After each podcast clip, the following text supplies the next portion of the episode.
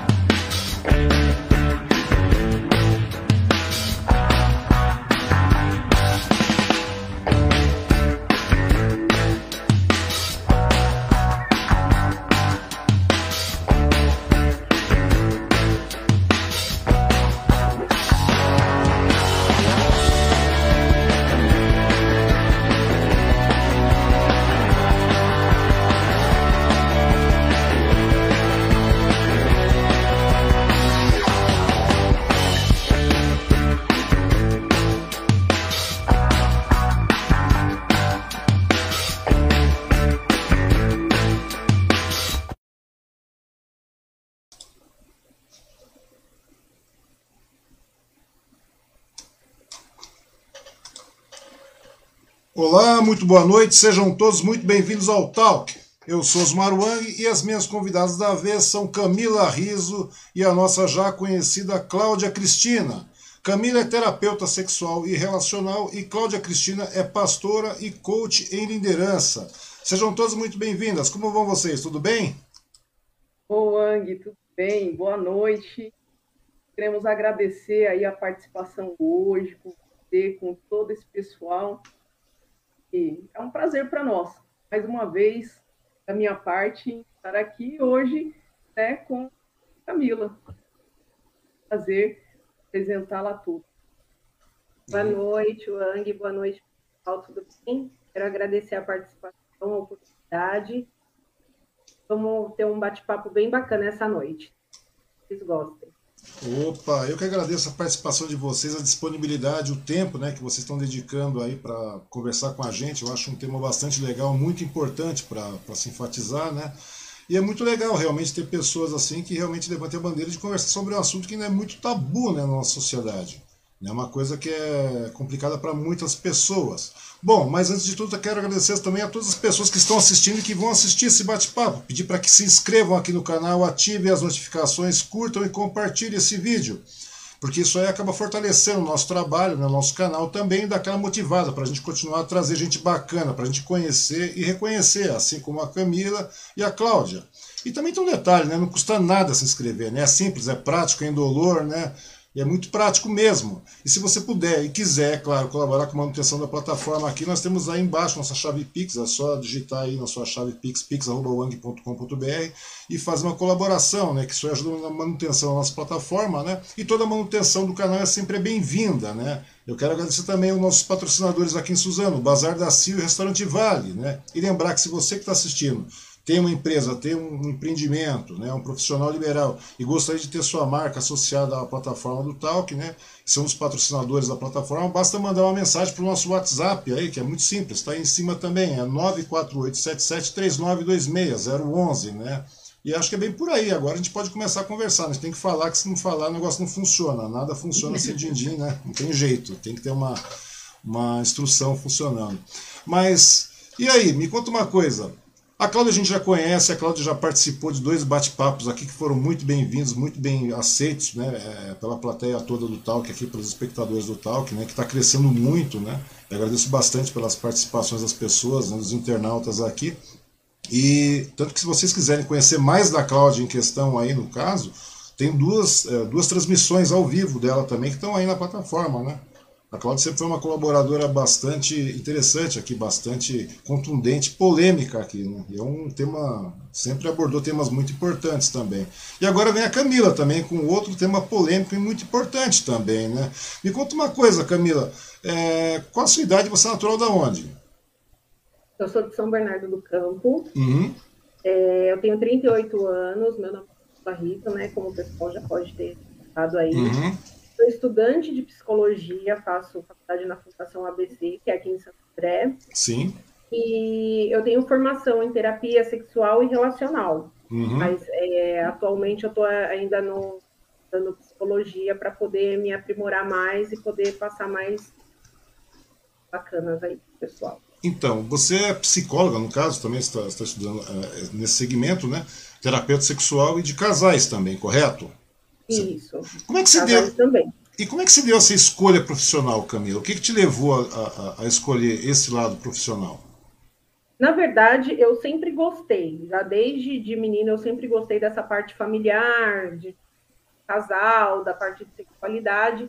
Em 2014, eu trabalhei numa empresa de produtos sensuais. Uhum. E aí eu acabei me inserindo ainda mais nesse, nesse meio que, que trabalha muito com a sexualidade, muito com relacionamento. É, aí, passado um tempo, resolvi abrir uma loja de lingerie e produtos sensuais. Sim. E nesse meio tempo também eu comecei a, a fazer palestras, porque eu também sou palestrante. Então, Sim. eu faço as palestras e também é, faço workshop, reunião com mulheres, dia da noiva, essas coisas assim. E aí eu comecei a me inserir mesmo, querer mais dessa, desse meio do da, da sexualidade mesmo, porque eu vi a necessidade entre as mulheres e os casais, eu percebi que tem muita muito desfalque ainda, muito tabu, muito muita falta de informação ainda, e aí eu comecei a me aprimorar mais para poder, inclusive coloquei um vídeo no YouTube também, Uhum. tem um canal no YouTube, e aí eu fui me aprimorando para poder estar tá, tá levando isso para essa galera. Uhum. Me conta uma coisa, o que exatamente faz um terapeuta sexual e relacional? Porque muitas pessoas falam, ah, terapeuta sexual, sim, mas o que faz? Né? Muitas pessoas ficam nessa dúvida.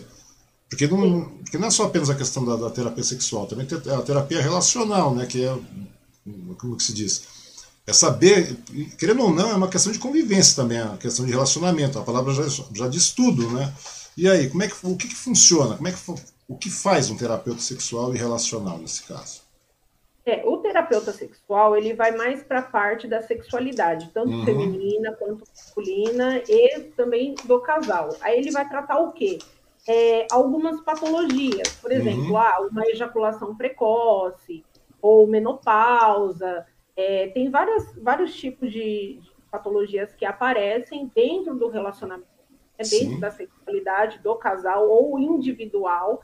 E aí a gente acaba trabalhando essas questões para que a pessoa consiga ter uma vida melhor, uma vida mais saudável, uma vida mais feliz conjugal, ou até mesmo ela sozinha. Uhum. E a- o relacional já vai mais para a parte do relacionamento. E também não deixa de estar linkado com a parte sexual, porque uma coisa leva a outra. E a parte sexual também, é, quando a gente trabalha a sexualidade, principalmente da mulher, nesse caso, a gente entra muito com essa questão que nem eu estava falando, do tabu. Sim, tem muitas sim. mulheres que não se conhecem, que não, não, não se tocam, não conhecem o próprio corpo, tem alguma dificuldade, de repente, por conta de familiar, religião, enfim, uma série de questões que levam elas a não conseguirem, às vezes, Uhum. desenvolver a, a sexualidade delas. Então, a gente também tenta trabalhar esse tipo de trauma e essas questões mais. é, que já, já vem lá de trás, né? Uhum. Da base mesmo da, do paciente. Uma questão estrutural, né? Que muitas vezes se dá pela questão de tabu, um tabu estrutural que existe, né? Me conta uma coisa, por que, que a sexualidade é, que vem, a- muitas vezes assim, né? O que, que vem a ser sexualidade? Porque as pessoas ficam perguntando, eles ah, sexo, tal, sexualidade tudo mais, as pessoas não sabem o que é sexualidade, né? A grande verdade é essa. Né? E também tem um outro detalhe, por que, que a sexualidade é um tabu tão grande, tão enorme, assim, tão pesado na nossa sociedade? As pessoas é, vamos falar a respeito disso. Não, deixa para depois, isso não se comenta, deixa para lá. Você sabe como é que funciona? As pessoas, né, desde criança, muitas vezes as pessoas, a mãe, a pessoa, a criança fica com uma pergunta inocente, a mãe deixa para lá, vai largando de lado. É uma coisa complicada, né? Por que, é um tabu tão grande assim, Camila? Ah, eu acredito que seja por conta familiar mesmo, né? Eu, eu, eu acredito que seja por conta familiar e muitas vezes por, por- pela religiosidade que tem dentro das famílias. Hum. Então, assim, você pode notar, por exemplo, é, um menino, quando o menino começa a crescer e chegar na puberdade, é natural e muito aprovado pelos pais, por exemplo, que esse menino se toque. Às vezes ele é até induzido, muitas vezes, ah, olha a menininha ali, não sei o quê, sabe? Assim, a, a praticar já, começar a pensar na prática do sexo. A Aham. menina já não. A menina ela começa a crescer, se a mãe ou o pai pega alguma coisa diferente na menina, tira a mão daí, menina. Não pode colocar a mão aí, não sei o quê. Então, assim, é, tem, tem muito a ver com essa questão familiar, Sim. e eu acho que esses tabus, eles já vêm de muitos e muito tempo, muito tempo atrás, né? Eu, eu, acho, eu acho, na minha opinião, que essa questão ela é tão, ela é tão voltada para a família, porque é o que ela estava falando. Quando é com o menino, é natural. Uhum. Tem uma aprovação grande. Inclusive, eu conheço pais que, que levaram filhos até para o prostíbulo, entendeu? Para justamente ele ele ter as suas relações e é tudo natural. Quando Uhum. se trata de menina, a questão já não pode. Existe uma opressão Então, fica- maior também. Isso aí não, não- vem através da questão do machismo que existe na sociedade, não? A pressão, né? E, e você vê que o machismo vem mais por parte até da mãe, na minha opinião também. É, porque, querendo ou não, é o tipo da coisa que vem de, de estrutura mesmo, né? Porque no passado, né, desde sempre aquela história do homem provedor, o homem chefe da casa, o homem dono de tudo, né? E Uhum. inclusive a mulher se tornava, digamos, uma propriedade, né? Biblicamente isso é levado dessa maneira também, né? Até na, na época, nas épocas passadas é levado dessa maneira. E daí o que acontece? A, a, a Cristina sabe disso, a Cláudia sabe disso porque ela é pastora, além disso, né? Então ela sabe muito bem que nos tempos idos aí, né, da, de Velho Testamento e tudo mais, a mulher era tratada até mesmo como uma propriedade, digamos assim, praticamente isso, né? E esse, esse tipo de cultura foi se disseminando com o passar dos anos, né, com o passar dos séculos aí. E aquela coisa que você falou, veio o machismo até mesmo da própria mãe, até porque ela foi criada nesse sistema, né? É uma coisa Exato. que vem, vem condicionando. Talvez seja por isso, não sei. É o que eu vejo, né? Eu não sei se estou, estou, estou correto, se estou errado, né? Se estiver errado, a- Por isso, por isso que falar de sexo é algo, é algo ainda fechado ainda. Você vê nos tempos de hoje ainda é algo muito é, incubado ainda, né? é Sabe? verdade, É, é verdade. quase as pessoas não querem falar sobre isso. É tudo muito reservado. Inclusive isso até entre casais, né? Eu estava falando Sim, é verdade, é isso. verdade. Os casais é, também não falam muito sobre esse assunto. E aí acaba tendo é, um relacionamento bem ruim, onde vem outras coisas né, relacionadas à traição, e daí por diante eu estava falando com ela, né? E como coach de relacionamento, Uhum. Eu volto mais para esse lado. Ela volta mais para o lado sexual e eu volto mais para o lado de família. Mais de casais nesse nível, né? Uhum. As pessoas não, não conversam, não, não tem um diálogo aberto. É. A sexualidade é algo que fica muito fechado até com os casais por conta disso. É, e porque também a sexualidade ela é vista muitas vezes de uma forma errônea. Ela é vista como libertinagem, como só falar de sexo. E a sexualidade não se trata só do sexo. Né? A sexualidade, todos nós temos a nossa sexualidade. É o que gostamos, como gostamos, é, que maneira nos sentimos. A, a sexualidade trabalha é, todos os órgãos genitais, que não é, não se refere só a pênis e vagina, se, é, é, vai muito além disso. E aí entra também a questão das patologias, como a gente já conversou. Uhum. Então, às vezes, quando você fala sobre a sexualidade, fala, nossa, é sexóloga? Ah, então só fala de sexo. Como numa palestra uma vez, ah, você é sexóloga, então você cobra quanto para poder sair? Então, tipo assim, as pessoas confundem muito ainda essa questão da sexualidade com sexo, libertinagem, é, orgia. Promiscuidade, essas coisas, né? É, pessoas ainda confundem. E, e a hum. gente quer justamente trazer essa, esse informativo todo, essa explicação de uma, de uma forma leve para as pessoas entenderem, uhum. não de uma forma grosseira, mas de uma forma que a pessoa consiga entender realmente o que é e do, como, como conduzir a sua sexualidade né? Uhum. Até porque a vida sexual faz parte de uma vida saudável, né? A grande verdade é essa, uma construção saudável de vida, uma qualidade de vida, né? me conta uma coisa, ô Camila, é, a gente sabe que o campo da, da, sexologia é um campo bastante amplo, não é verdade? É uma coisa, querendo ou não, é um campo muito amplo, é que você falou, né? Tem, tem várias etapas, várias situações, tal, tudo mais. E o, você acabou gostando mais do que? Você gostou. É, você, porque a gente acaba querendo ou não se identificando com um determinado segmento daquilo que a gente está tá, tá pautando, no caso, nosso lado profissional, né? O que mais você uhum. gosta de ler, de estudar e escrever também a respeito? Porque, como você mesmo falou, você é, é, produz workshops, dá palestra e tudo mais, então, obviamente, você acaba tocando em determinados temas, né? E daí você acaba tendo umas pautas maiores. Quais são as pautas que te atraem mais aí na, na, na área da sexologia? Olha, a pauta que eu mais gosto de tratar é sobre o orgasmo. Uhum. Eu trato muito com, com as pessoas, tanto em palestra quanto dentro de consultório, é, em workshop, porque é, o orgasmo ele, tão, ele, ele faz tão bem, tão bem para a saúde, parece até uma besteira a gente falar assim, meio vulgar, mas não é. Ele uhum. faz tão bem para a saúde que a cutis chega a ficar melhor. Então, o que eu falo muito é em relação a isso, sobre o orgasmo, de como as pessoas precisam, mesmo que estando sozinhas, a se conhecerem, a ter o autoconhecimento, o amor próprio, o ego mesmo massageado e, e se conhecer, e não ter medo, não ter vergonha de se tocar. Porque hoje, talvez, você esteja sozinho, mas amanhã você vai estar com alguém. E porque às vezes muitos relacionamentos são frustrados? Porque a pessoa não consegue nem conversar com o parceiro ou com a parceira. Olha, eu gosto que faz assim. Ah, eu não gosto que toca assim. Eu gosto que faz assado. E aí porque a, a satisfação do casal não é unilateral. Sim? Eu sozinho.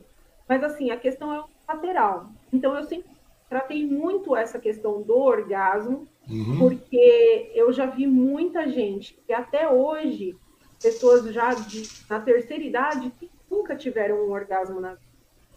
Que não sabem qual é a sensação de ter um orgasmo. Por quê? Porque já traz lá de trás aquilo lá que a ou gente falou. Ou e seja, aí o que aconteceu? Uhum. Não, não, quando, eu, a gente tá, quando a gente se conheceu, eu e a Cláudia, foi, foi muito bacana porque a gente teve uma, uma conexão muito grande, né? E a gente decidiu, quando a gente pesou as duas profissões, a gente falou assim, poxa, dá para a gente fazer um, uma, uma coisa bem bacana, entrar com um projeto legal, uhum. principalmente para mais voltado para o público LGBTQIA+. Sim. Não que a galera hétero, eu atendo paciente hétero tranquilamente, eu, eu, eu atendo de tudo dentro do consultório, mas é, a gente sente a necessidade de, faz, de ter um projeto voltado para esse pessoal, principalmente para as mulheres. A gente quer focar muito nessa questão da, das mulheres. Né? Uhum. Até porque as mulheres vivem sobre um eterno julgamento, né? Eu até diria assim que, talvez, não sei, eu acho que talvez o maior conflito da sexualidade seja o julgamento, né? O julgamento antecipado, né? Que elas mesmas fazem, elas mesmas fazem, né? Que foram, é, é, como se diz, foram doutrinadas a, a, a, a, ter esse próprio julgamento, né? Que já é um julgamento de um preconceito, né? as pessoas já fazem, a sociedade faz esse tipo de preconceito e muitas vezes elas mesmas, né? Acabam entrando em conflito por causa disso. E é por esse motivo que a gente é, se focou dando mais atenção a esse público. Uhum. Como ela falou, né? Frisando, não, não deixando de lado os héteros, não é isso, né? De forma alguma, mas a gente está focada a dar uma atenção maior para esse público, justamente por conta dessa questão de muitas dúvidas é, é, e sem, sem eles terem com quem conversar, e a gente quer levar isso num papo bem bacana com eles, bem contraído, usando também a nossa própria vida, uhum. né, amor? Porque eu acho que a gente tem que ser o um exemplo para que esse pessoal entenda um pouco mais é, dessa, dessa situação toda, né? E como lidar com isso. É verdade. De uma forma bem, bem bacana, contraída e bem leve. Uhum. É, até bem porque é aquilo que eu havia falado, né? Até porque um dos digamos assim, que um, a sexualidade é um dos pilares, eu acho, da, de uma boa vida, né? de uma qualidade de vida, porque o ser humano tem uma qualidade de vida. Né? Por isso, qualquer problema que seja relacionado à vida sexual pode afetar bastante a rotina das pessoas, tanto de homens, mulheres, sejam casados, solteiros, tudo mais. Né?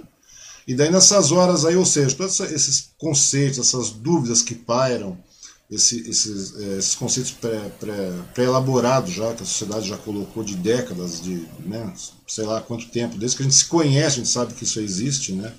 né? Então, nesse momento, nada mais eficaz, portanto, que buscar um profissional qualificado né, para fazer uma terapia sexual. A grande verdade é essa, seja sexual ou seja relacional, né? Agora vem a pergunta: quando é que as pessoas devem buscar essa ajuda profissional, Camila? Né? Quais sinais que vão indicar assim que a pessoa precisa, que as, no caso a pessoa ou o casal precisa buscar esse tipo de ajuda profissional? Olha, Wang, eu acredito que hoje não tem uma hora certa. Eu acho que é desde sempre. Uhum. As pessoas têm que parar de pensar que existe um momento, porque quando chega neste momento, é um momento que a gente vai ter que entrar com um tratamento, vai é, encontrar o que está acontecendo e vai ter que é, fazer um tratamento. E a questão não é, é, é prevenir, entendeu? Para que não chegue num ponto onde é, já está muitos casais pensando já em divórcio, ou aquela pessoa que está tão infeliz com a sua sexualidade, tão infeliz que às vezes já, já pensou até em suicídio, porque existem muito, muito, existem muitas pessoas nesse nível, principalmente os homossexuais. Sim, verdade. E a gente presencia isso direto, tanto que esse projeto que a gente quer fazer, que ela falou, ah, de uma forma leve e tal, é, são vídeos até da nossa própria vida, sabe, do nosso dia a dia, porque mesmo a gente tendo essa especialização, a gente uhum. também tem os nossos conflitos, como qualquer casal, como qualquer pessoa, e a gente quer levar isso de forma bem tranquila, na, na no quesito mesmo ajudar, porque é, a gente vê essa, que nem você falou assim, qual o momento? O momento é agora, o momento é ontem, uhum. sabe? É amanhã. O momento é, é o mais rápido possível. Seja... Existem muitos casais que, quando vê que a coisa já não está legal, geralmente quem se disponibilizar a procurar a terapia é a mulher. Uhum. Geralmente é a mulher. Ou quando a pessoa, por exemplo, o paciente ele, ele não tem ninguém e está sozinho, é justamente porque ele está com autoestima muito baixa, já entrou num nível de depressão, está tendo crise de ansiedade, também nessas questões. E aí a gente, quando começa a puxar todo o histórico desse, vai ver que se refere totalmente à sexualidade. Por exemplo, ah, eu tenho é um exemplo aqui esporádico, tá? Não uhum. que seja real. Sim. Mas assim, é, eu tenho um paciente que ele tem uma família. Ele é casado com mulher, ele tem filho, ele tem uma família tradicional. Então ele chega já no consultório com um baita de um problema, onde ele quer se assumir porque é um homossexual, não uhum. sabe como vai fazer isso, não sabe qual forma, qual meio procurar para isso, como vai resolver isso com a família, porque tem a família e aí tem a igreja que ele vai também, e aí vira aquela coisa toda. Então, a gente, quando vai ver, uma depressão ou uma crise de ansiedade já está desde lá de trás por conta né, de, poxa, de, de to, toda essa tradição que a gente traz com a gente Esse desde peso, quando a gente né? Essa opressão, porque na realidade é uma opressão, porque quando você não fala sobre um determinado assunto, você fica em ignorância. Né? A grande verdade é essa, você fica... E acaba calhando com o que ela está falando aqui, com a minha vida, diante do que eu falei com você nos, nas outras entrevistas, né? Pois é, nos bate-papos nós falamos a foi a respeito depressão, disso. foi a obesidade e daí por diante, né? E muitas pessoas vão às vias de fato, né? No caso, né, Camila? Muitas pessoas vão à via de fato, né? A, a Cláudia também, que está sempre na rua, sabe disso. Né? Tem pessoas que vão e realmente vão para o suicídio, acabam se mutilando e fazendo um monte de coisas, né? Que são meio ilógicas, que poderiam ser evitadas, né? Muito sofrimento pode ser evitado se, se você tem uma ajuda profissional para sanar esses problemas, né? Porque na realidade, ou seja, são assuntos que são pautados, que tem que vir à baila realmente. E a pessoa não tem que ter vergonha disso. E muitas vezes é, é aquilo que a gente está falando, é o próprio julgamento que a sociedade faz né, a respeito disso, já faz com que essa pessoa não procure ajuda. E a partir do momento que não procura ajuda, o negócio vai se agravando, porque realmente se torna uma. Um, um, é, como se, se torna uma doença, digamos assim, uma coisa realmente grave. Né? Aquilo que poderia ser tratado de maneira lógica, racional e que deveria ser normal, tratado de maneira normal, acaba se tornando uma coisa muito complicada e vai é, realmente a situações extremas. Né? Já vi situações extremas, de pessoas se suicidam, que não conseguem as, viver, a, conviver com a sua sexualidade, ou tem problema em aceitar, aceitar até mesmo a sua sexualidade e tudo mais. É, o seu relacionamento e etc. E acabam se suicidando, né? É uma coisa muito complicada Sim. isso aí.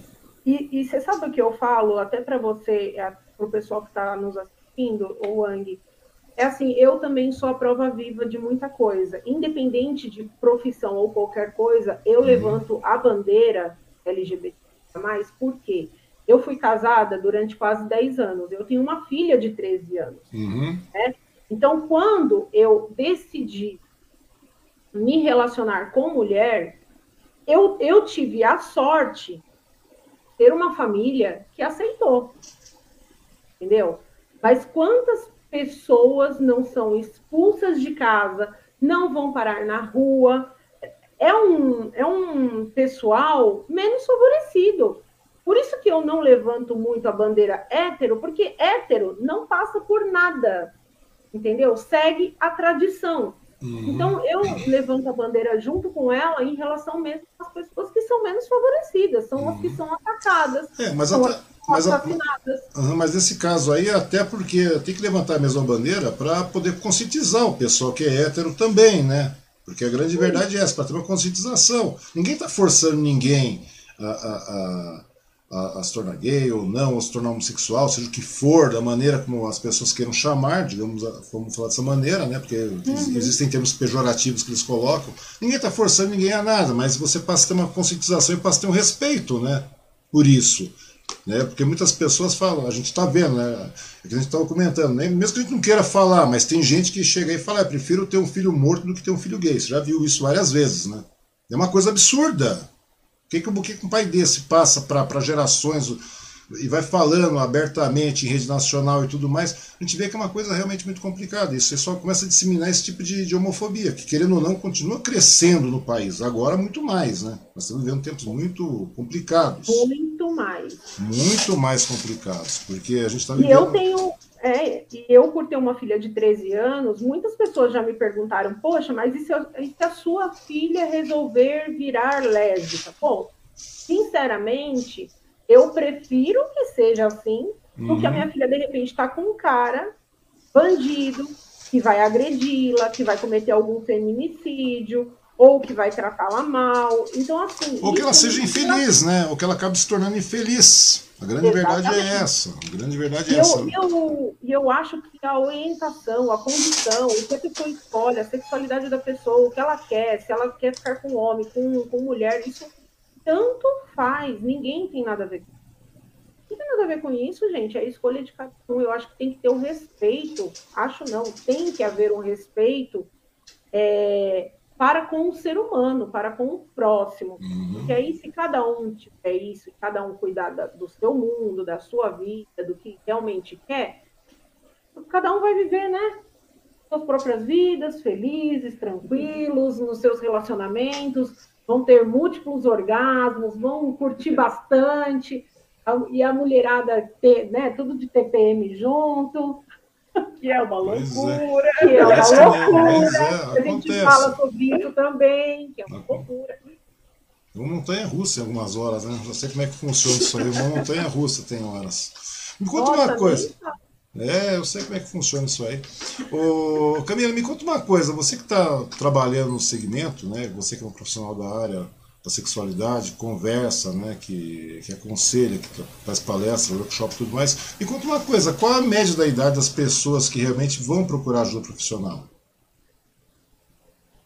Olha, antes o pessoal ia mais na faixa dos 25 a 35 anos, 38, por aí. Uhum. Agora, alcançando a média assim, dos 40 até uns 60 com 66 anos. Principalmente as mulheres que estão entrando no período de menopausa, que às vezes tem algum ressecamento, é, sentem dores na relação, então elas procuram bastante. Uhum.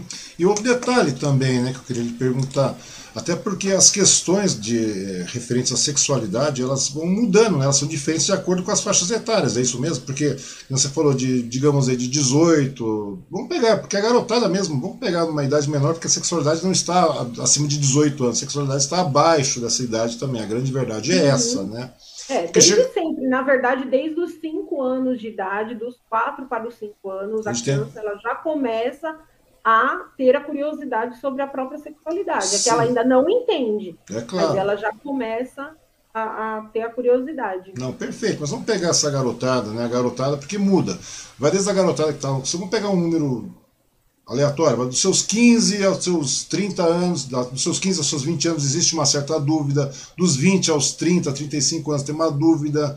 Quais são as dúvidas mais, mais comuns dessas faixas etárias aí? A dúvida mais comum é, é se você puder dividir, é claro. É, a, a, dúvida mais comum é assim, ó, em todas as faixas etárias. Como eu sei que cheguei ao orgasmo? Qual é a sensação? Porque tem diversos tipos de orgasmo. Então, o pessoal pergunta muito: ah, como que eu sei que eu cheguei no orgasmo? Qual é a sensação? É, fica lubrificado? Não fica? O pessoal tem muito dessa, dessa dúvida em relação às mulheres também, climatério, período é, uhum. é, menopausa. E muda muito a vida da e muda muito a vida a vida sexual da mulher, né? Quando ela chega muda, climatério. Muda né? totalmente, porque é, existe uma irritabilidade muito grande por conta do, da ausência do hormônio, uhum. né? A, a gente vai perdendo hormônio, por isso que a gente vai, conforme vai alcançando uma certa idade, entra nesse período de menopausa é, e por conta da perda desse hormônio, o que, que acontece? Tem o ressecamento vaginal, onde essa mulher também vai sentir dor, dor na relação, porque ressecou, então não tem a lubrificação para estar na hora da penetração. E, e tem também a questão de dela não sentir tanto prazer. Tem mulher que sentem mais e tem mulheres que sentem menos. Uhum. Então aí o parceiro começa a reclamar porque a mulher não tem mais vontade, ação. E aí vem todas essas dúvidas. Ah, mas o que, que eu faço? Por que, que eu não estou sentindo? A garotada, o pessoal mais jovem... E no, no caso, complementando aí, até a autoestima da mulher muitas vezes baixa também, né? Total. Total. Porque às vezes até espinha sai por conta dessa ausência de hormônio e outro hormônio pega e sobressai uhum. no, no, organismo da mulher. Então, às vezes, é, é, espinha, ela engorda muitas vezes, então isso também mexe muito com a autoestima. O cabelo, às vezes, fica ressecado, a pele fica mais oleosa, então de, varia muito. No, é, o humor, então, nem se fale, porque aí vem aquele calorão, daqui a pouco vem aquele frio, daqui a pouco vem calorão de novo. Uhum. Não, e, e, tem um detalhe, né? Isso aí, e as mulheres muitas vezes elas acabam se conformando com isso, sendo que não precisa se conformar, né? A verdade é, é essa, até porque existe tratamento médico para essa reposição hormonal e tudo mais, que a pessoa pode, a, a, mulher no caso, não só a mulher, mas o homem também, né?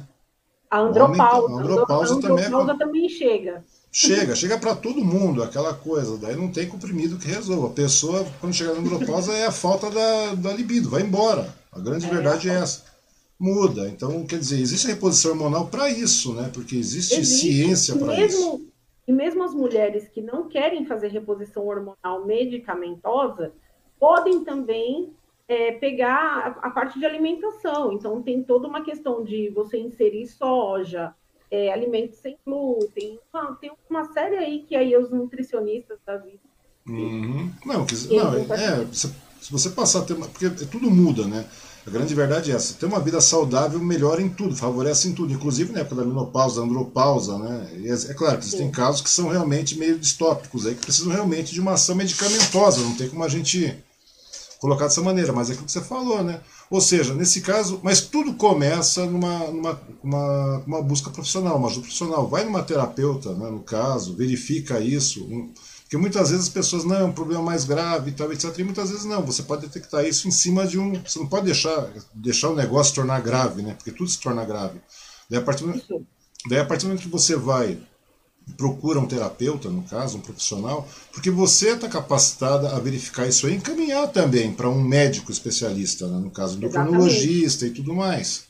A isso. gente faz parceria, inclusive, é, é, bem legal a parte da terapia com a parte do, do, da medicina mesmo, assim, de você encaminhar uma mulher para um ginecologista, uhum. um homem para um urologista, é, de repente alguém que já está com uma depressão muito forte, que precisa está com algum tipo de medicação, também conversa com psiquiatras, encaminha, indica, porque a, a gente tem um, um, um, time, a gente tem um limite para poder ir com o paciente.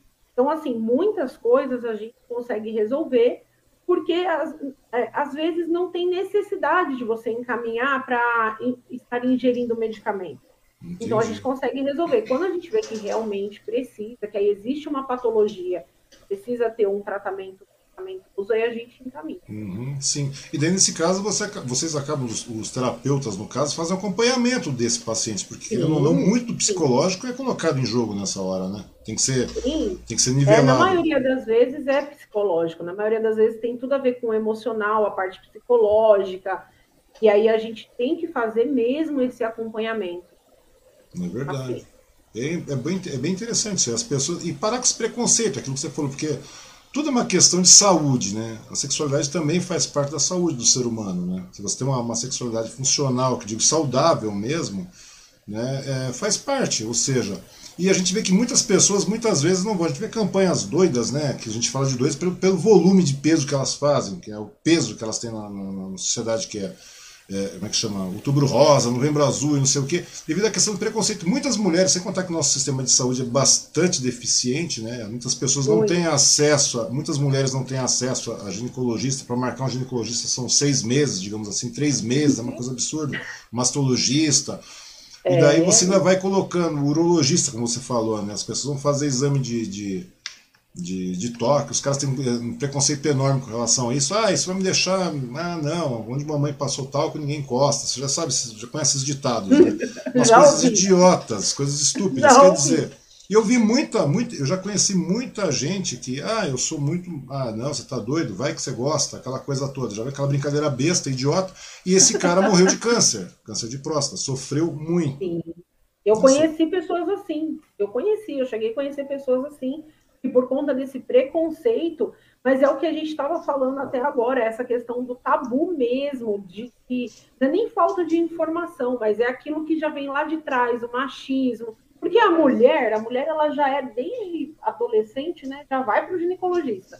Porque a mãe já morre de medo se a filha vai engravidar, se vai pegar alguma doença, se vai acontecer alguma coisa, então a gente já, ó, vai para o ginecologista. Inclusive o pessoal mais novo, que me perguntado, a, a, o questionamento deles é, é, justamente isso.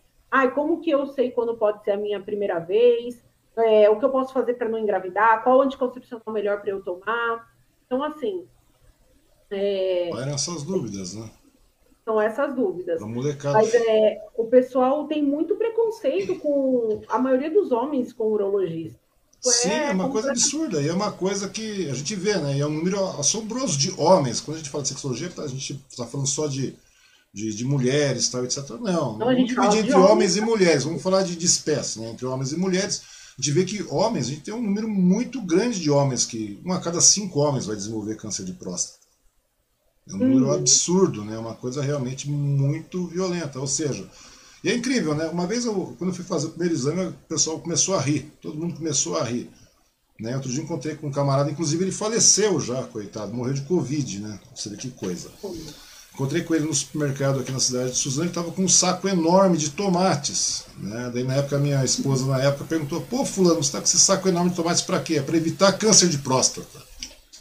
Eu falei, daí, daí minha mulher falou pro cara, pô, mas você não pensou em ir no, no, no urologista fazer um exame e tal? Não, não, você já se viu? Onde já se viu um negócio desse? Eu fazer um exame desse? Eu, eu ficar lá naquela situação? Daí o, o, problema, o problema é estranho, né? Daí, né, no caso, minha mulher falou, na época minha esposa falou assim, falou, não, o Ang já foi lá, tal, já fez. Eu fiz acho que com 39, 40 anos, né? Porque, querendo ou não, você já tem um histórico de câncer na família, você tem que ficar esperto com qualquer tipo de coisa, né? Você concorda comigo? Você tem que ter um histórico. Concordo. E você vai procurar saber isso aí. Não importa se é câncer, não importa se é câncer de próstata, se é câncer de sei o quê. Tem histórico, vai procurar. O cara começou a rir de uma maneira absurda. Eu não, eu não, eu não. Né? É claro que acabou, infelizmente, falecendo de Covid agora, nessa última leva que nós tivemos aqui, nesse boom que nós tivemos de Covid. Mas, se não fosse por isso, era um bom candidato a ter um câncer de próstata. Não, e sabe também o que acontece muitas vezes? É que esse paciente está propenso a ter um câncer de próstata e venha a ter, ele também vai encadear outras patologias, por exemplo, uma ejaculação precoce, né? Que também vai prejudicar, e aí vai virando uma bola de neve, ou ele pode, inclusive, também é, ter uma, uma ejaculação retardada, que é o que? Aquela, aquela ejaculação também que demora, às vezes ele, o cara não consegue ter ereção, então vai desencadear outras situações, outras patologias. E, e tudo isso aí acaba, acaba acumulando o psicológico da pessoa e cria um trauma, né? Muitas vezes. Exatamente. A gente sabe que, que esse negócio de ereção e tudo mais não tem, tem a ver, é claro, com a parte fisiológica da coisa, a parte física do ser humano, do homem, mas, pô, tem também a ver, é claro, se tiver um problema, sei lá, ou seja o que for, é, é físico mesmo, mas é, 99% da coisa é psicológica. Se não uhum. tiver pique, não vai. Então é aquela situação. E só que quando você tem N agravantes assim, o seu psicológico vai embora. Né? O psicológico da. Eu estou falando só de homens héteros, não estou falando de toda, todo, todo do é, ser humano em geral. No geral, né? No a gente fala no geral mesmo. No geral. A, gente, a gente trata o ser humano, né? Essa de ah, é hétero, é. Sim, claro. É é mulher, é homem, não. A gente trata o, o geral, o ser humano. Uhum. Então, qualquer indivíduo, ele se torna um paciente e a gente trata de forma única. Uhum. Uma coisa que você me falou que eu achei interessante aí, Camila, é com relação à garotada, né? Que é a maior parte. Ah, desde quando começa, o que acontece, como é que deve ser, o início, a primeira vez, como é que. É, com relação à menstruação e tudo mais. Até porque hoje os jovens têm muito acesso à internet, né? informação, informação rápida. Você acha que isso prejudica ou auxilia o processo da educação sexual da, da juventude, Camila? O acesso Olha, tão rápido à internet?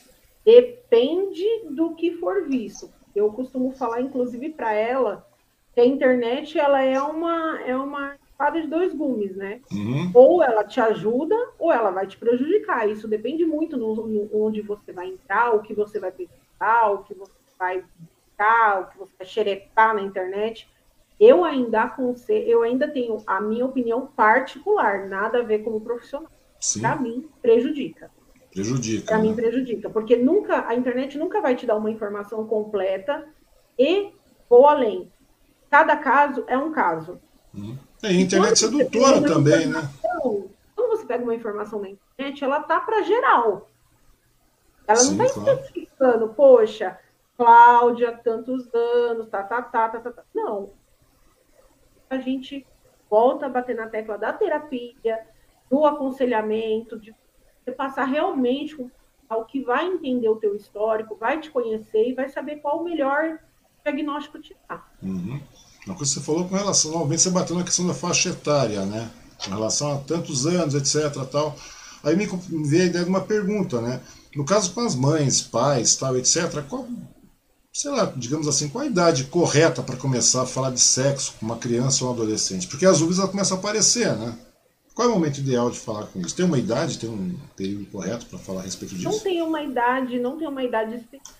Eu acho que aí vai dos pais mesmo, observarem os seus filhos, irem analisando, observando dia após dia, o, é, acompanhando na escola, acompanhando o que o filho vê na internet, na televisão, o que ele ouve, para aí sim poder inserindo alguma coisa. Por exemplo, com a minha filha, como eu já sou da área, eu desde sempre, eu acho desde quando, quando eu tinha os seus sete anos de idade, eu já comecei a falar de sete para oito. Claro que eu não vou chegar para ela e falar, olha, o sexo é feito assim, assim, assado, não.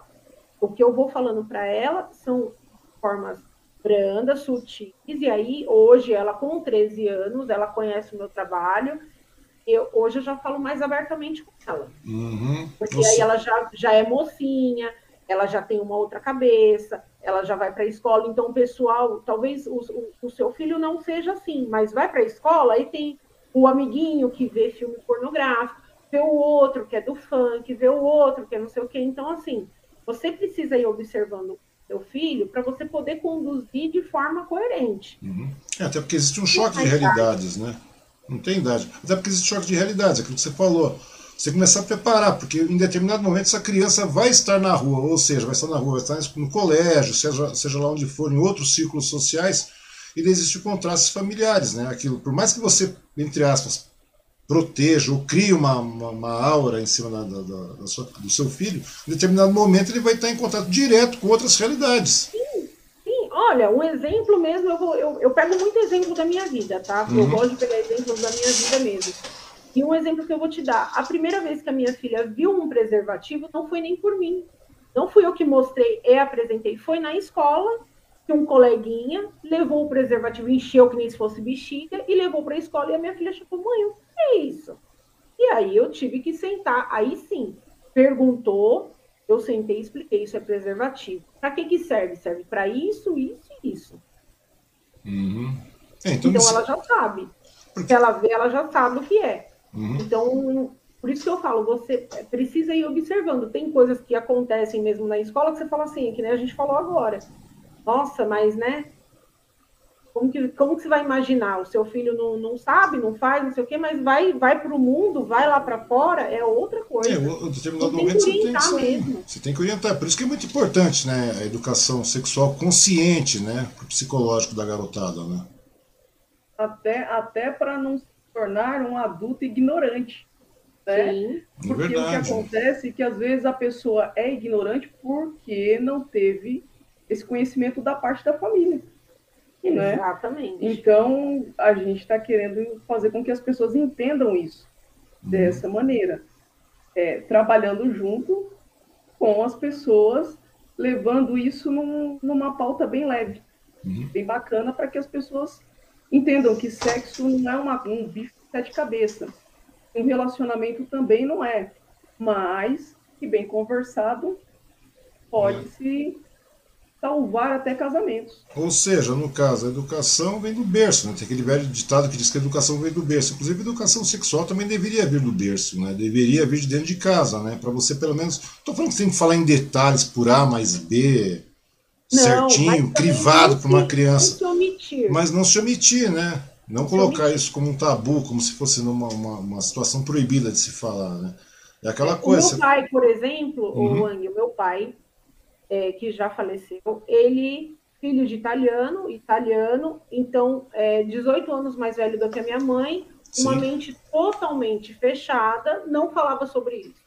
A minha mãe também veio de uma família que também não abordava sobre esse assunto, uma família mais antiga, né, mais conservadora, é, conservadora também não abordava. Ou seja, eu fui conhecer sobre sexo praticando. Eu fui conhecer na rua. Uhum. É verdade.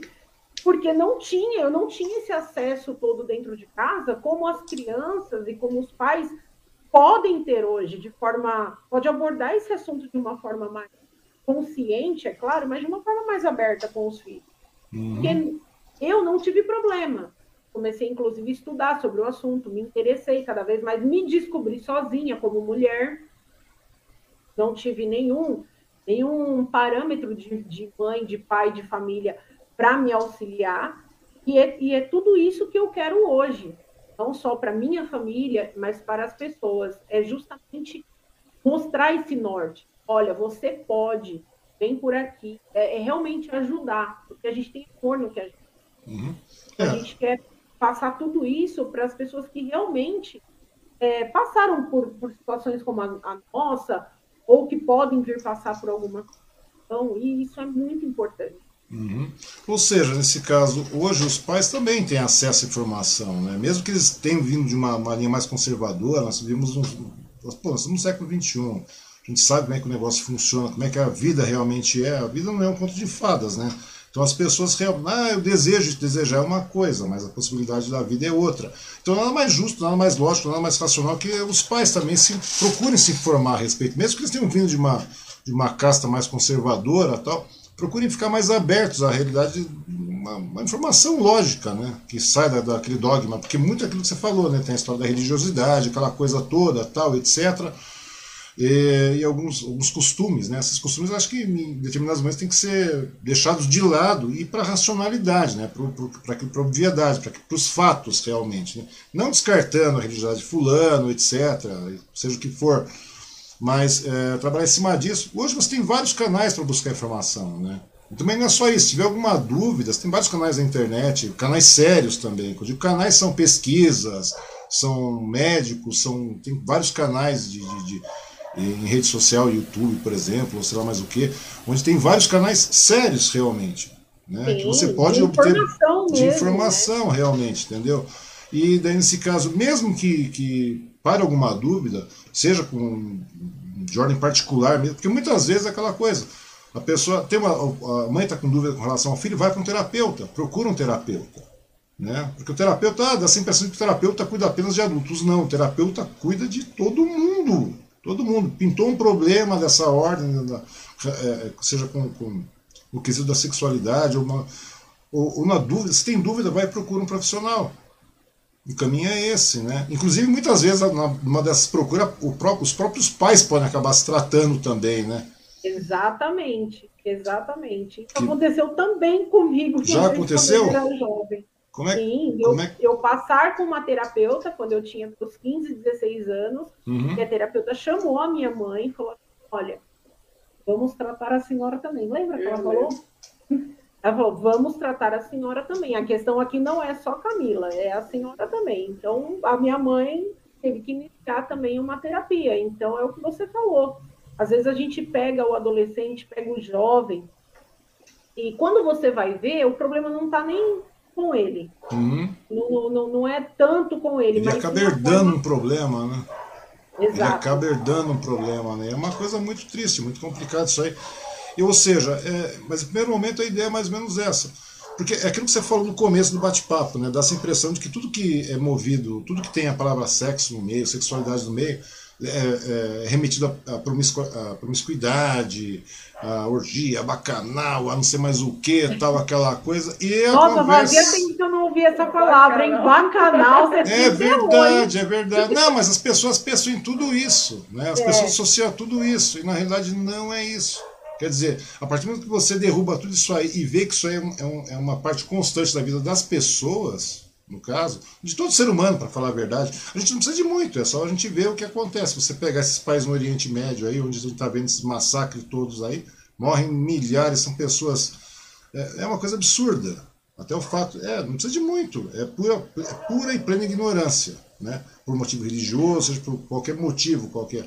E muitas disso aí, é, e muito disso aí, de uma maneira até velada, fica dentro dos lares, dos lares brasileiros. A gente está vendo isso acontecer hoje muito, né? Uma voz meio doida né, que está surgindo na cabeça das pessoas aí, questão aquela história de casa, família, propriedade, não sei mais o que tal. E não é bem assim, não, porque o negócio muda. Né? A gente tem que entender realmente que o mundo tá, tá as pessoas evoluem, o mundo evolui, a gente está aberto às novas pesquisas, novas descobertas, novas linhas de, de tratar determinados assuntos que. Porque senão daqui a pouco estava todo mundo sendo apedrejado, né? Na, em plena praça. Se fosse por essa lógica, daqui a pouco está todo mundo levando um tijolo na, na, na cara, na rua. Né? A menina, ah, a menina saiu. Tá... Biblicamente é isso, não é, Cláudia? Mulher. Não é. Biblicamente é isso. A mulher era apedrejada. A mulher era apedrejada. Era apedrejada mesmo. Existem vários.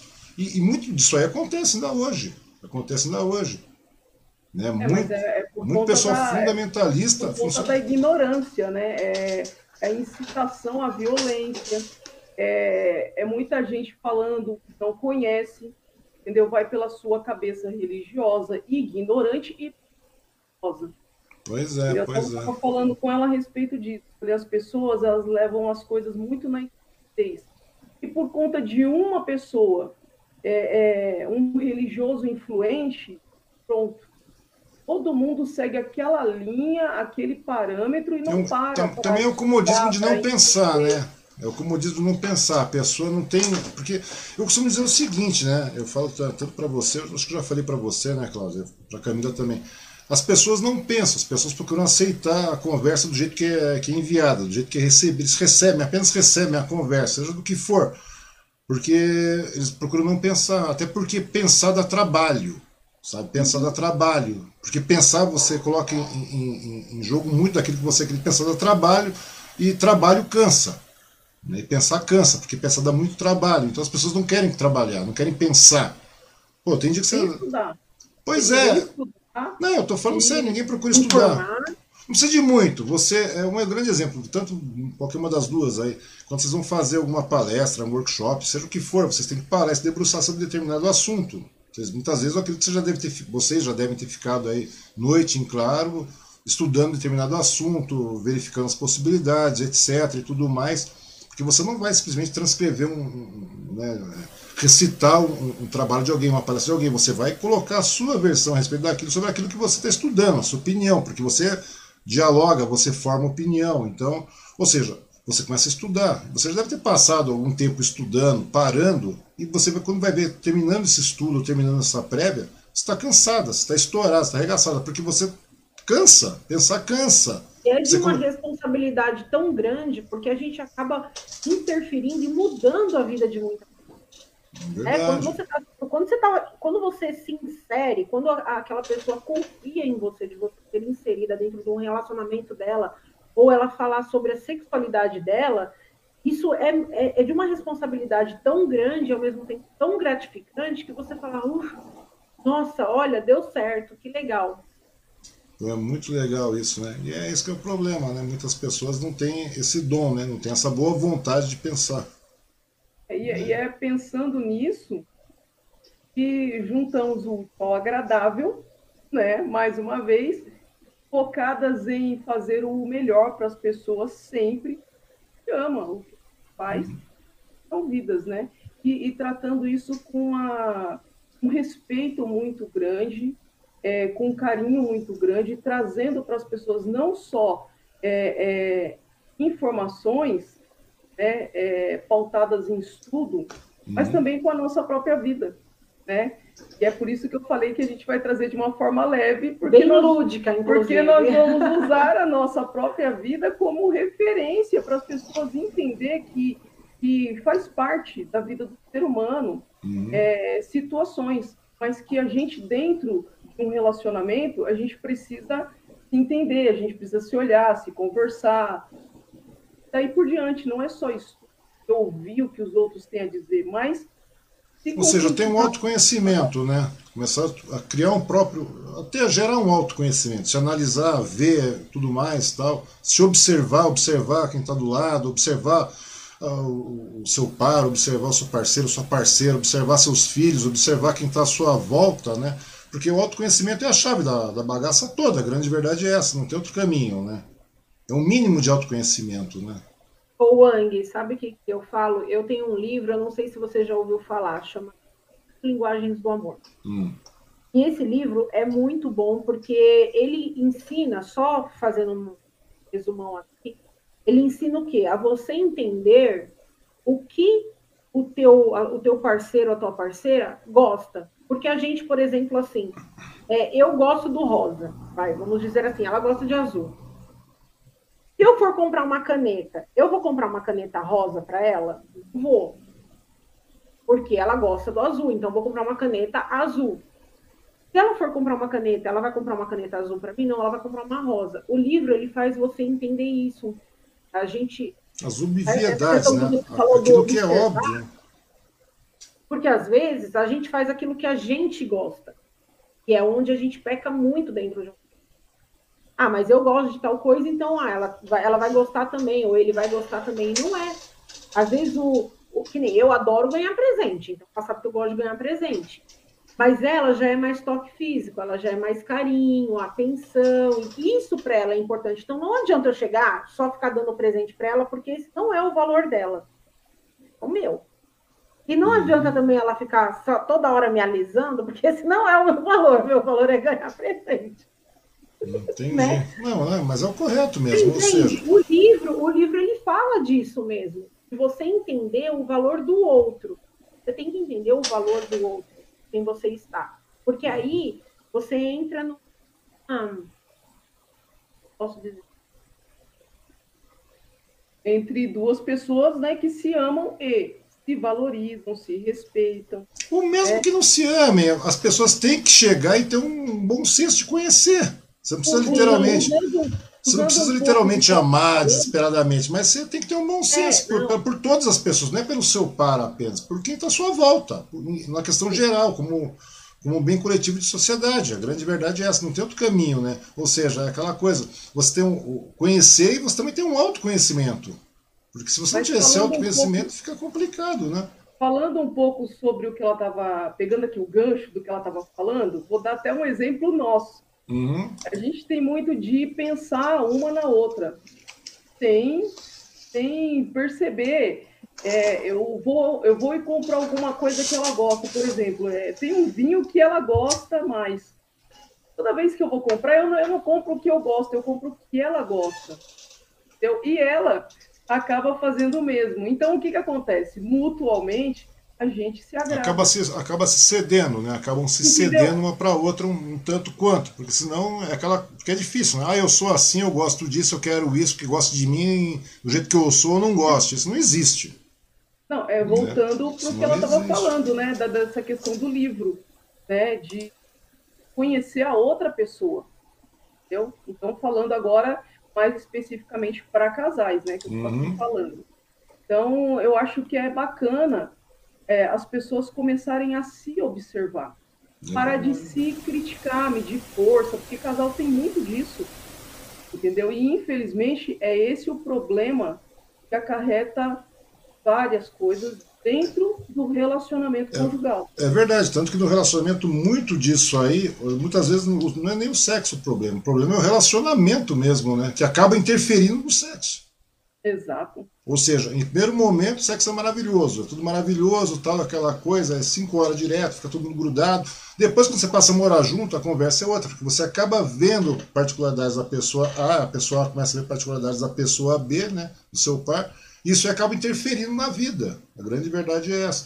Ou seja, nesse momento é necessário chegar e ter um, um, um também realmente, né, começar a analisar a situação é aquilo que você falou, né, você começar a analisar, compreender, ter um conhecimento do seu par, ter um autoconhecimento também, que as pessoas, para você, ou melhor, ter um autoconhecimento do seu relacionamento, né, a grande verdade é essa. E muitas vezes as pessoas, os casais não conseguem fazer isso, precisam de uma ajuda profissional para isso, né.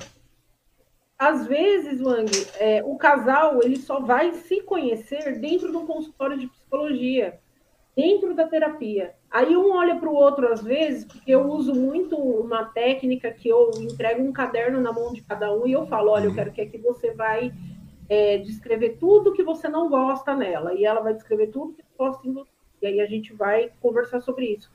Tem coisas que, que eles falam, eles olham para o outro, não, mas eu não sabia. Eu não sabia que você não gostava disso, eu não sabia que você era assim, eu não sabia que você gostava disso, daquilo, daquilo outro. Você acha que durante uma terapia as pessoas se desnudam um pouco mais? As pessoas se desnudam da, da, daquela, daquela fantasia, daquele disfarce? Porque muitas vezes no relacionamento a pessoa mantém um padrão de, de, de personalidade, o fulano um padrão de personalidade, a mulher um padrão de personalidade, e quando chega numa terapia dentro do consultório, você acha que essas fantasias, esses disfarces caem, ela realmente escreve, realmente coloca em pauta, pô tem feito um profissional, tá? Então agora vamos, vamos rachar o negócio aí e tal.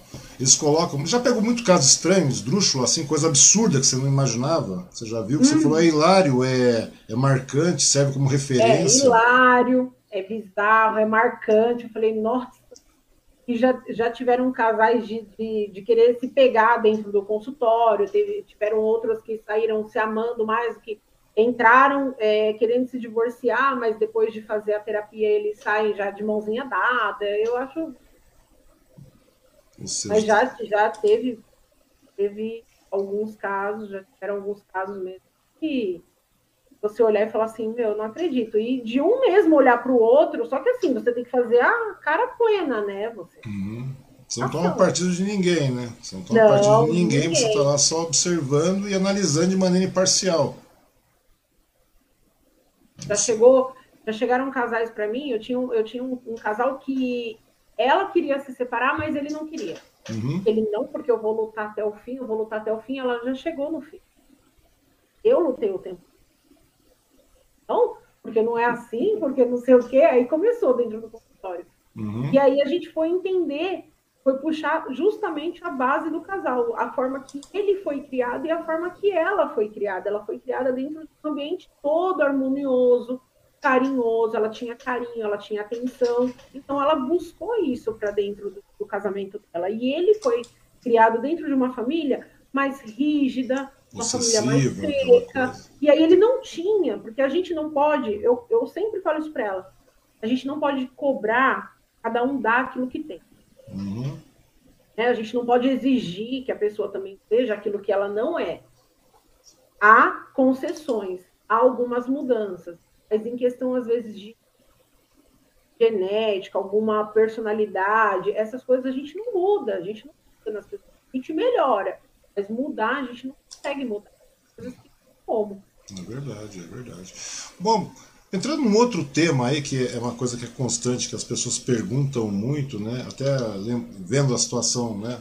de cada, cada pessoa, inclusive de vocês também, né? A temática de vocês aí. E conta uma coisa, muitas pessoas ficam na dúvida, o que é orientação sexual e o que é identidade de gênero, que é uma pauta que está muito em alta agora. Me conta como é que funciona essa proposta toda, porque as pessoas estão meio na dúvida. E agora, a gente está vendo, né? Dias atrás conversei com uma, com uma, uma ativista da ativista LGBT, né? E na próxima semana eu vou conversar também. E, e até porque eu estou levantando esse tema, é porque é um tema bastante necessário para levantar, até porque está tendo uma ojeriza bastante grande com relação à questão de identidade de gênero, orientação sexual.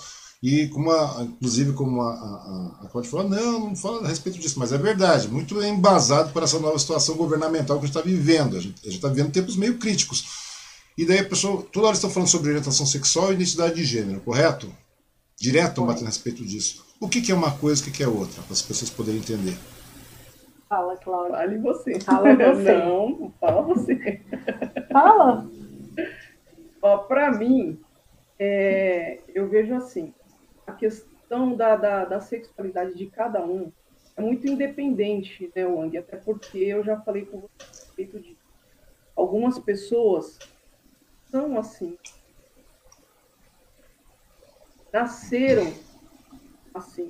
Uhum. Mas tentam de todas as maneiras é, é, transformar naquilo que a sociedade quer, ou naquilo que a família quer, ou naquilo que a igreja quer, enfim. E olhando nessa questão, acho que a pessoa precisa. Aí já entra tudo a questão do que a Camila está falando. A pessoa se descobrir, da pessoa se conhecer. Aí vem toda essa questão que ela já eu estava trazendo antes. Essa, esse é o meu ponto de vista em uhum. relação a isso. A identidade de gênero, para mim, é uma coisa muito taxativa, até pejorativa, para mim, do meu ponto de vista, opinião pessoal. É, eu acho que a pessoa tem que se identificar, olhar para ela e saber quem ela é, independente de sociedade, mas dela. É porque, é porque essas duas pautas, esses dois temas aí acabaram virando bandeiras políticas, né? então virando e vão ser muito bem, muito utilizadas agora, na, na, na, no próximo ano. Né? A gente sabe que isso aí vai ser uma, uma coisa muito complicada, né? E eu acho que é, uma, é um tema a partir do momento que você aborda de uma maneira clara e aberta, ampla, digamos assim, você acaba derrubando esse, essa possibilidade, né? Porque é aquilo que a gente está conversando, conversando, né? A partir do momento que as pessoas têm educação, consciência sobre o tema, elas se deixam levar por esses discursos. Né? Não precisa de muito, é só a gente ver. É, é, acho que foi o que foi em Bauru que teve uma um, um, é foi o McDonald's de Bauru, não foi isso que abriu um banheiro multigênero? Ah, é isso. Aquilo isso virou um inferno, meu. Aquilo virou um inferno. Aquilo virou um inferno. Ou seja, é uma coisa muito complicada. Eu acho que as pessoas têm que começar a parar realmente e, e, e não, não se martirizar tanto em cima disso, né? E ter, não se deixar levar por essa conversa, digamos assim, né? Politicamente falando. É a questão, claro. é a questão do, do respeito, né? Que não acontece. É, é, tudo se resume, na verdade, isso. A falta de respeito, a, a questão política, né? E é o que a gente viu. Prefiro ter um filho morto do que ter um filho gay. Meu, essa declaração, ela é porque ela traz, ela traz assim, é violência, ela ativa violência entre as pessoas. Entendeu? Incita é, na, na, realidade, a gente está vivendo uns tempos bastante complicados, né? Onde você falou realmente com relação a isso. Homofobia está em alta, né? Esses dias atrás, aí, até um tempo atrás, teve uma trans aqui que foi espancadíssima em Suzano, que a gente conversou a respeito disso também. A gente vê que é o país que mais mata homossexuais, a gente vê que é um país onde a maior parte das pessoas que, que que são trans, tal, tudo mais, mulheres trans, homens trans, eles não conseguem ter uma, uma, uma colocação na sociedade, a grande verdade é essa, de emprego tudo mais. Existe um peso muito forte em cima disso. Existe uma misoginia, né, no caso também, nos homens também, é aquilo que você falou, né? Existe um machismo muito grande também, existe um racismo muito grande nesse país. Apesar de não, não tem, não, o país é um país, o Brasil é um país maravilhoso. Não, não é. Porque esses fundamentos aí de, de esses ismos todos, homofobia, é, racismo, machismo, tudo isso aí, tudo isso está tão arraigado que tem que começar a desconstruir isso aí. Não tem outro caminho para você poder pensar. Ou seja, tem que se livrar dessas amasas você ter uma vida, ter uma vida, uma, uma vida de sociedade mais saudável, mais tranquila, né? Principalmente agora, nesse período que a gente viveu uma pandemia desgraçada e terrível, a gente está tá vivendo essa pandemia, né? É uma coisa triste, eu acho. Eu acho que as pessoas estão mudando os conceitos. Vem cá, me conta uma coisa. Falando em pandemia, agora me veio uma, uma pergunta que não, nada, assim. Me conta uma coisa, como é que foi é, é, é, os relacionamentos? Como é que você deve ter atendido várias pessoas nesse período de pandemia também, né? Você pode Sim. ter diminuído o volume de workshop, palestra, tudo mais, mas as dúvidas vieram né, nas famílias, né? Como é que foi os, como é que foram os relacionamentos nesse período de pandemia? Como é que foram não? Como é que estão sendo, né? Não só isso, mas como é que isso está influenciando a vida sexual dos brasileiros, né? Digamos assim, pelo menos as pessoas que você está atendendo né, nesse meio tempo. Mudou muito? Então, é, os atendimentos eles é, começaram de forma online, né? Uhum. A gente faz videoconferência e a gente faz a terapia pelo, pelo vídeo mesmo. A questão toda, o que me chateia muito é que tiveram muitos divórcios, porque as pessoas o tempo todo dentro de casa e aí começaram a realmente se conhecerem, né? E aí, ah, eu não gosto disso, eu não gosto daquilo, olha a toalha aqui, uma cama, sofá, olha a tampa da privada aberta, olha isso, olha aquilo. Qualquer agulha detona uma bomba, né? Porque a convivência não é fácil, porque a gente vem de criações diferentes, né? Então, a convivência com, entre pessoas sempre vai ser muito difícil, sempre vai, vai ter as coisas, conflitos, né? E, e, nessa pandemia não foi diferente. Tiveram muitos casais, tiveram pedido de namoro também, via online, casamento, mas também tiveram muitos divórcios. E a questão sexual ficou cada vez mais escassa, porque com o filho dentro de casa, tendo aula online, o casal também dentro de casa. Então, assim, ficou muito mais difícil. Uhum. Muitos, eu, eu, eu, eu, lamento de tantos casais terem se separado. Uhum. Me conta uma coisa, tem algum estudo, alguma coisa a esse respeito, assim, em escala nacional ou escala internacional que você conheça? Que aponte Nacional, sim. Nacional, sim. Tem uma estatística que, se eu não me engano, 67% dos, dos casamentos acabaram nessa pandemia. 67%? Ou seja, foram atingidos, não literalmente acabaram, assim, mas ou seja, foram é, assim, foram atingidos e vieram a ter divórcios, né?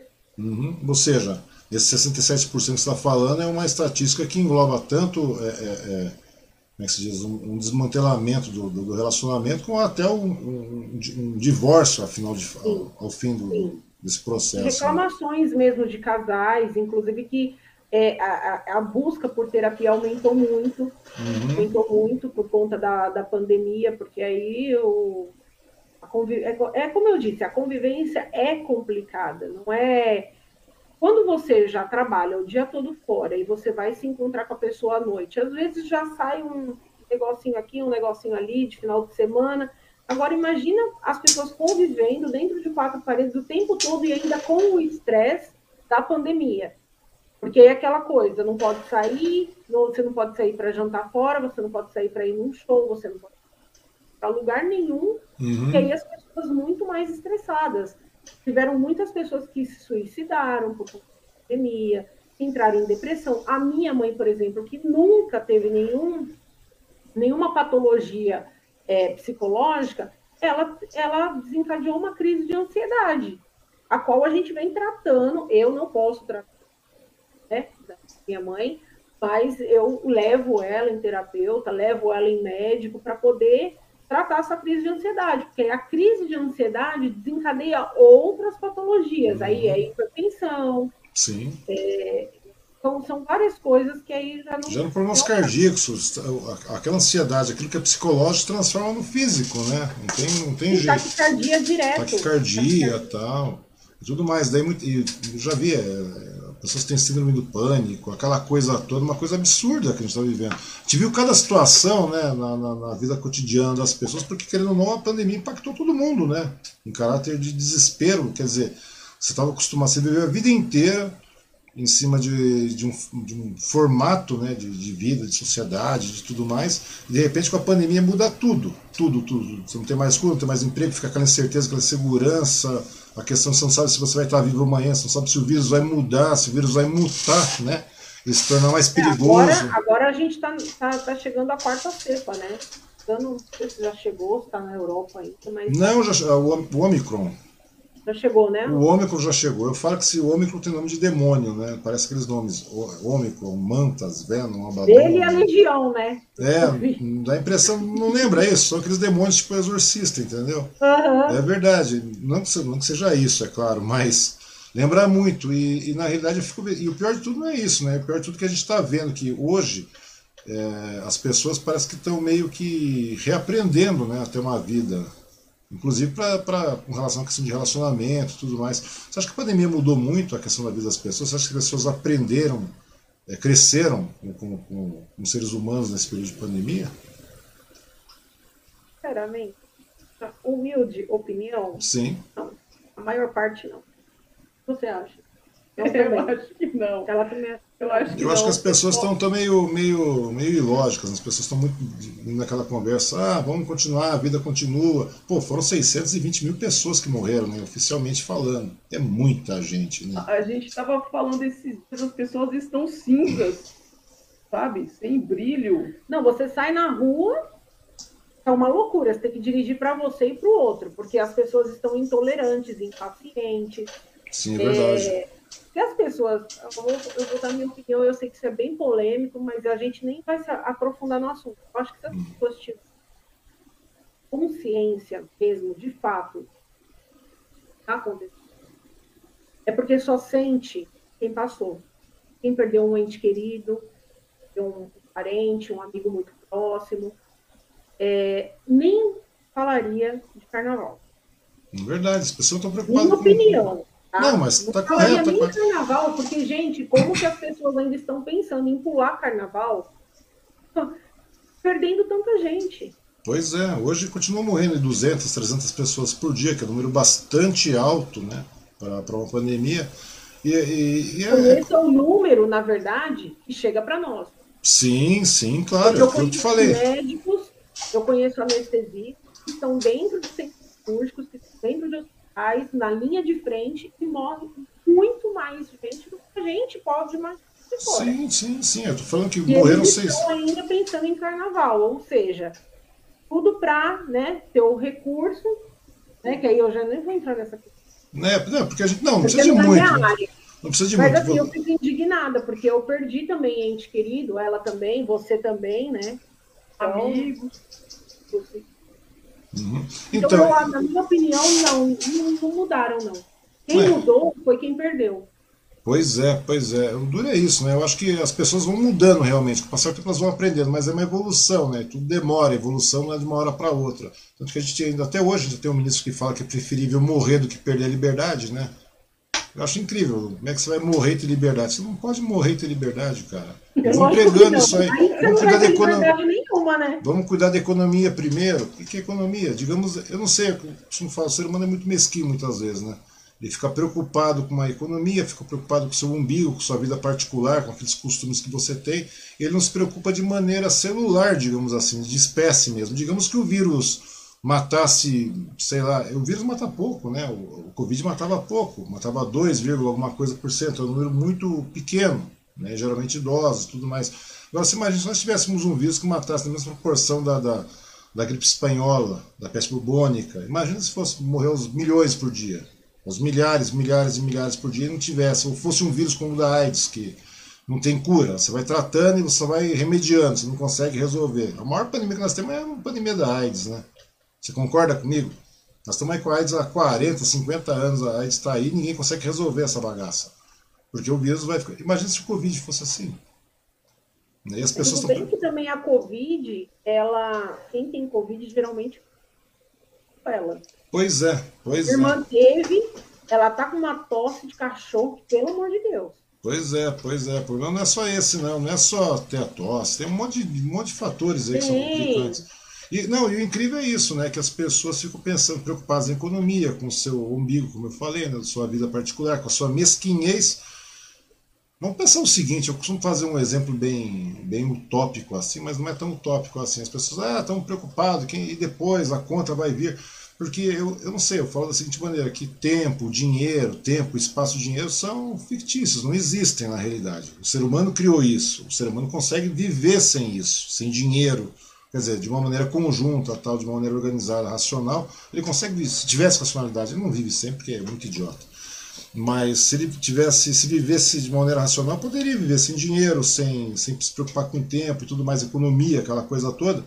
Imagina uma coisa, vamos supor que está caindo um asteroide aqui. Você está vendo um asteroide chegando, tal, está chegando na Terra, está chegando, está chegando, e vai colidir. Você está preocupada com a porra da economia? Claro que não, não vai resolver nada, né? Pois é, e não tem para onde fugir. Nessas horas não tem dogma, não tem Deus, não tem nada. Vai bater a bagaça. Ou você destrói, a, ou você dá um jeito de mudar a rota daquele asteroide, daquela, seja o que for que venha colidir aqui, que quando, e vem colidir, a gente sabe que colide, isso é uma verdade. Você pode ter todo o dinheiro do mundo, né? Você pode ser o mais rico do mundo, você pode ter a melhor tecnologia do mundo, você pode ter 5, 6, 7, 8, 10 edifícios, 15 iates. Meu, não vai dar certo, vai bater, vai todo mundo morrer nessa porra. A grande verdade é essa.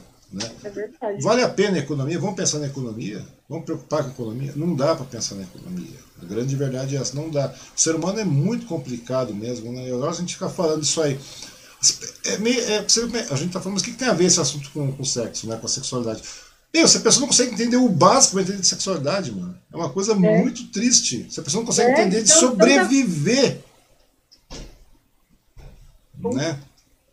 Pois é. Tanta coisa acontecendo, tanta gente morrendo e o pessoal pensando. É, voltando para o seu velho umbigo, né?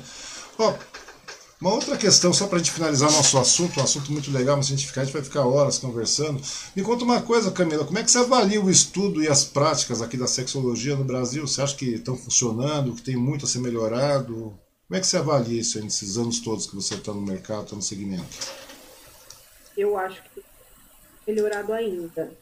E, na verdade, também, eu acredito, a gente tem que fazer a diferença como profissional é buscar conhecimento o tempo todo, amar primeiramente o que faz, porque se não tiver amor, se não tiver paixão pelo que você faz, não importa o que o Brasil, o que os estudos ofereçam. E tem que, você tem que ter amor naquilo que você faz e buscar conhecimento. Tem ainda os gaps? Tem, mas ainda assim dá para você ajudar seu próximo do, de um jeito bem bem bacana e com conteúdo mesmo. Ou seja, dá para melhorar muito ainda, né? A grande verdade é essa. Para melhorar. Porque não é só uma questão de, de, profissionalismo, é profissionalismo e aquilo que você falou, né? Amor por aquilo que você faz, né? A partir que você tiver isso aí, você. Tudo bem que existe a questão financeira, o retorno, mas a partir do momento que você faz as coisas com amor, com dedicação, com empenho para o próximo, é, o negócio é. A sexologia, não só a sexologia, mas toda todas as esferas da, da, da, nossa vida melhoram, né? A grande verdade é essa. É quando eu entrei para essa para essa profissão, né, para essa área da psicologia, da sexologia, eu não entrei primeiramente de coração, não entrei primeiramente pensando no retorno financeiro. Uhum. Eu entrei realmente porque eu amo o que eu faço. Eu gosto muito. Quando você se propõe a lidar com vidas, cuidar de vidas, está entrando na, na, no território daquela pessoa e aquela pessoa está te dando, está confiando em você e está te dando espaço para você. Uhum. Você tem você tem, além de, de toda a responsabilidade, você tem que ir com muito amor, tem que querer muito, você tem que gostar muito. Então eu, eu gosto muito do que eu Entendi. A lógica é essa mesmo. Mas é muito legal, é bom a gente ver pessoas assim empenhadas, né, que estão dispostas a, a mudar, né, a dar um, uma, uma qualidade, uma qualidade de vida melhor para as pessoas, né, para aquele seu próximo. A grande verdade é essa. Além de pacientes, são pessoas próximas. Todo mundo é próximo, né? Todo mundo tem que ser. É que eu falei desde o início, é o ser humano, né? E o ser humano ele é único. É verdade. Cada um é cada um. E tem que ter muito amor pela profissão, principalmente. Eu, eu digo em qualquer profissão, uhum. qualquer mas eu acho que a área da saúde, é, ninguém chega até você saudável. É né? verdade. Aquele indivíduo ele sempre vai chegar é, sensível, fragilizado, com né? vários traumas, com ninguém vai no médico, por exemplo, ah, ó, doutor, vim aqui passar só para ver como que o senhor está. Não, você sabe porque você está com algum problema. Sim. Assim é com a terapia, né, com o psicólogo. A gente vai porque a gente realmente está precisando. Uhum. E cuidar da mente, cuidar desse lado emocional, psicológico, é muito mais é muito mais criterioso do que as pessoas imaginam, é muito mais uhum. delicado. Existe preconceito muito grande quando se trata de, de cuidado psicológico. As pessoas falam, ah, eu não sou louco, né? É aquela coisa. É, é? Eu tinha um amigo que ele falava isso. Ele falava assim, não, mas para que, que o psicólogo serve? Eu não tô louco? falava assim, olha, quanta ignorância. Pois é. Isso não é para louco, né? Não é para louco. Isso é justamente para pessoas é, inteligentes, eu diria. Uhum. Que olham e, e, e, chegam numa conclusão assim, poxa, eu preciso de ajuda.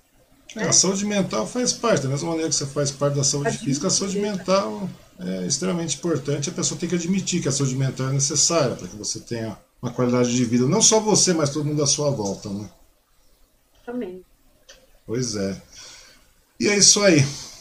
Dona Camila Riso e Dona Cláudia Cristina, meu muito obrigado pela sua disponibilidade, pelo seu tempo. Agora eu gostaria de pedir para que você deixasse suas considerações finais, né? um bate-papo muito legal, mas se a gente continuar, o assunto vai embora. Parece que nós já tem uma hora e meia de conversa, isso porque você estava com é, dúvida, estava com medo, estava com receio para falar. Mas não tem... Eu estava com receio, né? Primeira vez, a gente fica tensa, lógico, mas tá vendo? Passou aí que a gente viu, né? Pois é, mas a conversa é bem tranquila, não tem nada de, de pesada, como eu falei. É uma questão de conversar é, mesmo, para a gente conhecer, saber um pouco mais. Porque é aquela velha situação, ninguém está afim de, de dar, fazer uma consulta online para ninguém.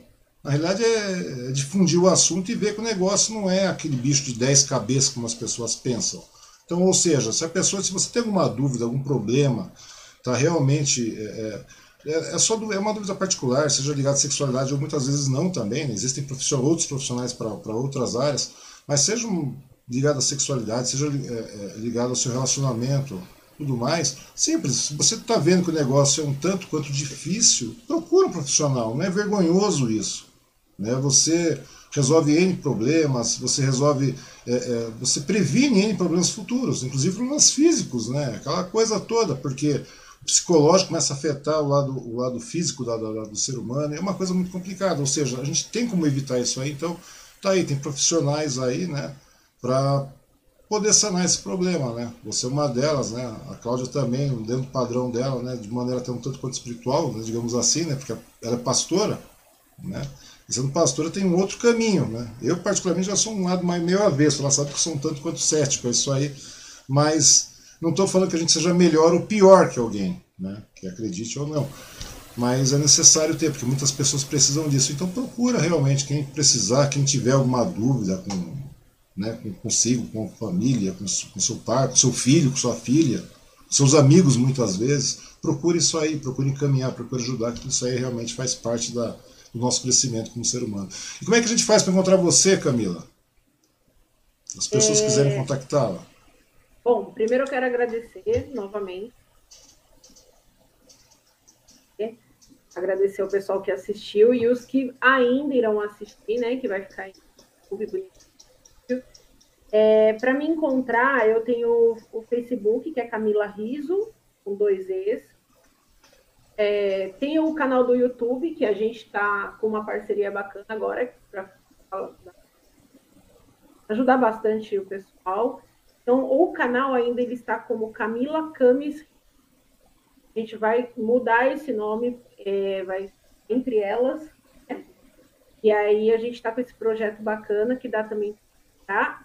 Tem também o telefone. Eu deixo. É? Pode, pode passar? Pode, pode passar, claro que pode, fica à vontade. Então, o DDD 11 98559 9132. Aí consegue falar direto comigo. Posição. Uhum. E quem quiser conversar contigo, Cláudia, porque você tem vários trabalhos sociais também, né? Na é, cidade aí, de Suzano assim, e região. Como é que estão esses trabalhos? É, comigo funciona assim, Wang. É, você falou um pouco da questão é, ser pastora, tudo mais. Eu pensando dessa maneira, foi aí que me aguçou a vontade de estudar é, relacionamento. É por isso que a gente está com esse projeto, né, não voltado para a questão é, mais religiosa, mas sim voltado para a questão mais relacional, uhum. sabe? Porque a gente viu uma dificuldade muito grande das pessoas, e eu, como pastora, vi uma, uma dificuldade muito grande é, dos casais, tanto quanto hétero quanto, quanto homossexual.